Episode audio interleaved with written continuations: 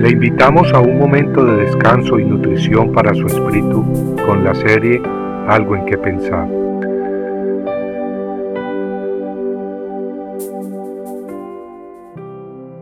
Dos tipos de ceguera. Y Ahías no podía ver porque sus ojos se habían nublado a causa de su vejez. Primera de Reyes 14:4. La Biblia nos habla de un profeta del Antiguo Testamento llamado Ahías. Fue a través de este hombre que Dios profetizó y le reveló a Jeroboam que lo haría rey de Israel.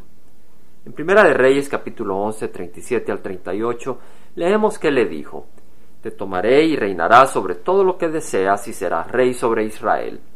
Y sucederá que si escuchas todo lo que te ordeno y andas en mis caminos, y haces lo recto delante de mis ojos, guardando mis estatutos y mis mandamientos, como hizo David mi siervo, entonces estaré contigo y te edificaré una casa perdurable, como la que edifiqué a David, y yo te entregaré Israel.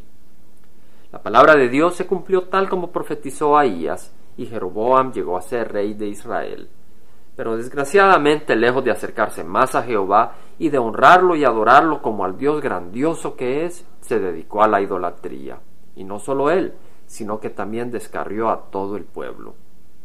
En ese tiempo se enfermó el hijo de Jeroboam, quien entonces envió a su esposa disfrazada para consultar con el profeta Ahías, quien tenía sus ojos nublados a causa de su vejez.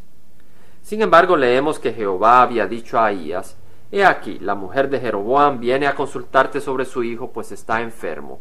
Esto y esto le dirás, pues será que cuando ella venga fingirá ser otra mujer. Y sucedió que cuando Ahías oyó el ruido de los pasos de ella al entrar por la puerta, dijo, Entra, mujer de Jeroboam, ¿por qué finges ser otra mujer? Pues he sido enviado a ti con un duro mensaje. Ve, di a Jeroboam, así dice Jehová, Dios de Israel, por cuanto te levanté de entre el pueblo, y te hice príncipe sobre mi pueblo Israel, y arranqué el reino de la casa de David, y te lo di a ti, pero tú no has sido como mi siervo David, que guardó mis mandamientos y me siguió de todo corazón para hacer solo lo que era recto a mis ojos, sino que has hecho más mal que todos los que fueron antes de ti, y fuiste e hiciste para ti otros dioses e imágenes fundidas para provocarme a la ira, y me arrojaste detrás de tus espaldas. Por tanto, he aquí, traigo mal sobre la casa de Jeroboam, y cortaré de Jeroboam a todo varón, tanto esclavo como libre en Israel. Barreré completamente la casa de Jeroboam, como se barre el estiércol, hasta que desaparece del todo. Cualquiera de los de Jeroboam que muera en la ciudad, se lo comerán los perros, y el que muera en el campo se lo comerán las aves del cielo, porque el Señor ha hablado. Amigos, aquí vemos dos tipos de ceguera, la del profeta Ahías que tenía los ojos físicos nublados debido a la vejez y la ceguera espiritual de Jeroboam, que lejos de apreciar el poder de la palabra de Dios, le dio la espalda. Dos tipos de ceguera con consecuencias muy distintas.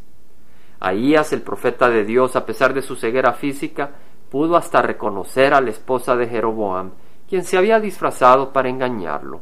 Su ceguera, sin embargo, era solamente temporal, y aún más, Dios le reveló muchas cosas y lo protegió. En cambio, la ceguera de Jeroboam era una ceguera espiritual que lo conllevó a la destrucción, una ceguera cuyas consecuencias fueron no sólo temporales, sino también eternas. Compartiendo algo en que pensar, estuvo con ustedes Jaime Simán. Si usted desea bajar esta meditación, lo puede hacer visitando la página web del Verbo para Latinoamérica en www.elvela.com. Y el Vela se deletrea E L B de verdad E L A, donde también encontrará otros materiales de edificación para su vida. Puede también escribirnos al Vela Pio Box 1002 Orange, California 92856, Estados Unidos. Dios le bendiga.